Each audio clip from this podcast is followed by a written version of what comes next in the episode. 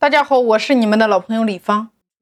所以大家千万不要去理解表面字面的东西，而是你要真正的去深度的去思考，你才能够真正的把这件事儿发挥到最大的价值。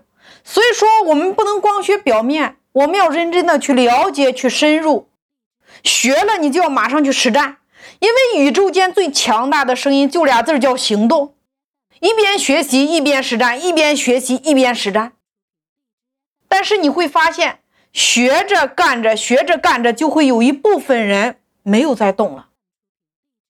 那大家知道这个事情是什么吗？这个东西我待会儿会在信念这个层面会给大家讲到。所以说，我们来一起来记住这句话：信念它是一种精准的能量，好的信念是有疗愈力量的。我们说有好的信念，就有不好的信念。那我们先来了解一下什么是信念，我们去找到那个信念的那个东西，了解它是不是才能使用它，然后我们再追溯到我们自己身上发生的一些事情，然后来改良、来优化、来升级我们自己的信念体系，然后我们才能够让我们的信念体系怎么样具备我们想要得到的那个结果。你看，它是这样的一个逻辑。我来给大家读一下这段内容，大家可以用心的来听一下。你不需要太深刻的把这个东西背下来，但是你需要认真的来听一下。信念它是一种精微的能量，我们日常生活里头脑中浮现出来的想法、念头，包括你附带的情绪反应，以及你口中说出来的话语。都是埋藏在你潜意识里的某种的信念里，它是有精微能量的。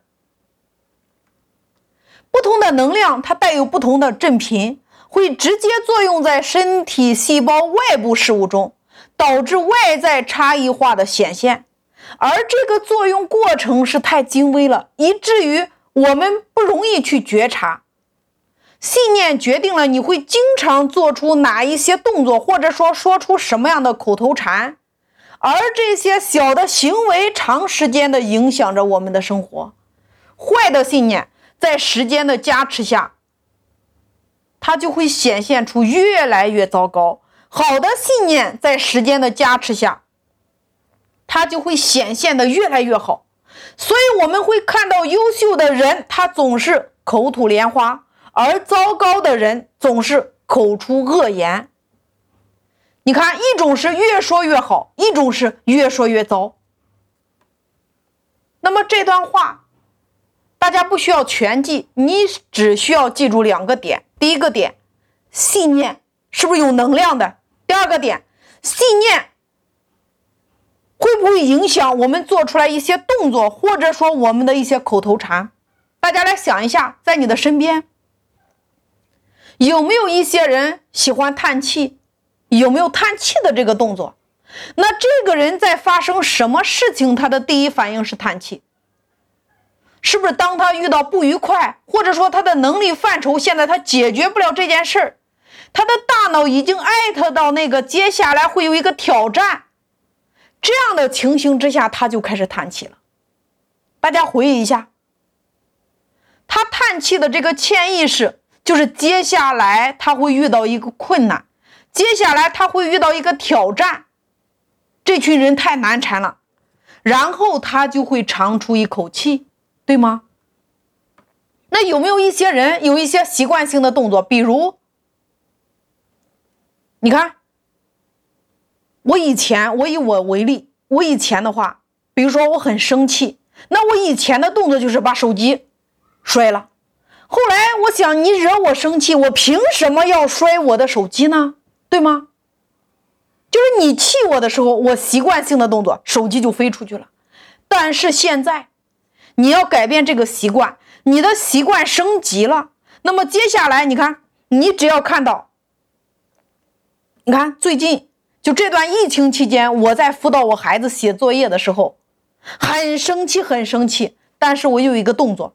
我只要一生气，我马上就开始喝水，不断的喝水，不断的喝水，不断的喝水。其实我就是透过这个喝水的这个动作来释放我的情绪、我的气氛。那还有一种人，你看，他遇到任何的困难，他有一句口头禅，就是这件事太难了。就是这个人一说这个东西，他习惯性的就要挑刺儿，有没有？有没有这样的人？我觉得你说的都不对。有没有别人一张嘴，他还没有听懂别人的意思，他就开始说你说的不对？有没有这样的人？或者说这个事儿太难了，我觉得还有一种人是，我觉得这件事就不可能完成。有没有？这是不是各种各样的人他的口头禅？这是不是人们的一个细微性的动作？那么，请问你长时间的在这样的加持、在加持、在使用、在使用，你在使用的这个细微的动作，请问长时间会发生什么？是不是会源源不断的出现这个问题？烦你的事儿，烦你的人会越来越多，对吗？你会发现这是一个很有意思、很神奇的一个东西，就是它是用能量的。所以你会发现，现在开始，你来探寻一下你自己，追寻一下那个溯源，回忆一下你自己，你有什么样的口头禅？大家可以不用告诉我，你只用自己来回忆一下，你有什么样的口头禅？你有什么样标准性的动作？就是在这种破坏下，你有什么样的习惯？你有什么样的习惯性的动作？有没有一一种人，他一遇到困难他就低头，或者说他一遇到困难他就紧张，他开始摇手指头？问问你自己，当你一遇到什么问题的时候，你的口头禅是什么？那有没有你的口头禅是不好的？有没有你的口头禅是好的？有没有人一遇到问题就开始莫名的兴奋，莫名的开心？就会说哇塞，让暴风雨来的再猛烈些吧，或者说哇塞，我又一个证明我自己的机会，或者说太棒了，或者说又一个可以让我创造世界纪录的机会，有没有这样的一种一群人？我记得在我很小的时候，我每一次遇到困难，我都会在心里默念：太好了，又来考验我呢，看我如何来化解你。我每一次我都会在心里默念，因为我怕我一喊出来，别人会说我有毛病，所以我每一次我都会默默的在心里边念。所以你看，这是不是每一个人都会有不同的口头禅，对吗？那么问题又来了，灵魂拷问的问题又来了，信念从哪里来？我今天告诉大家，信念从别人那儿来的，为什么？我来告诉你的是，你的信念是怎么生成的。我来告诉大家，过去我们有讲过，是家族原生态的家庭，父母、朋友、老师，或者说你看过的书，或者说某一个视频，对吗？这些人都是谁？答案是别人。你的信念的生成都不是你突然之间你就有了，而是透过别人。为什么有的人的信念容易崩塌？是因为他活在了别人给他的标签当中。你知道人的一生会被贴多少标签吗？而这些贴标签的有两两类人。